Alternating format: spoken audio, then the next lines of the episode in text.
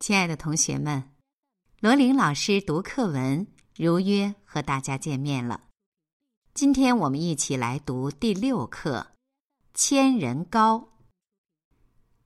本文选自基本教科书国语第六册，编纂者沈百英。请同学们翻开课本第十九页，《千人糕》。一天。爸爸对孩子说：“今天我们来吃千人糕吧。”爸爸，什么是千人糕？孩子好奇的问。“需要很多很多人才能做成的糕。”爸爸回答。孩子想：“这糕要很多很多人才能做成，一定特别大。”也许比桌子还大吧。爸爸端来一块糕，那糕看上去跟平时吃的糕没什么两样。难道它的味道很特别吗？孩子急忙尝了尝，笑了。这就是平常吃过的米糕吗？您给我买过。爸爸说：“是的。”就是平常吃的米糕，你知道这糕是怎么做成的吗？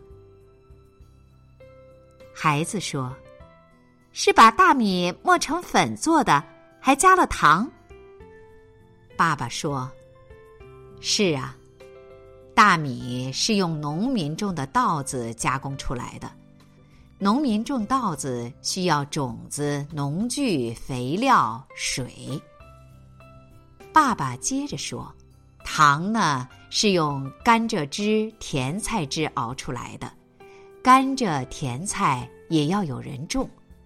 熬糖的时候要有工具，还得有火。就算米糕做好了，还得要人包装、送货、销售，这些又需要很多人的劳动。”爸爸拿起面前的糕。说：“你看，一块平平常常的糕，经过很多很多人的劳动，才能摆在我们面前。”孩子听了爸爸的话，仔细想了想，说：“爸爸，这糕的确应该叫千人糕呀。”亲爱的同学们，在我们的学习和生活当中，小到一道菜。一个食品，大到一个工程、一项事业，其实都需要许许多多的人聚合在一起去做。也就是说，我们要有合作的意识，要有合作的精神。每一件事情要做好，都离不开大家共同的努力。所以，同学们，你们从这篇课文当中，应该能够学到很多东西吧？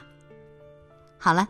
今天的罗琳老师读课文就到这里，同学们，再见。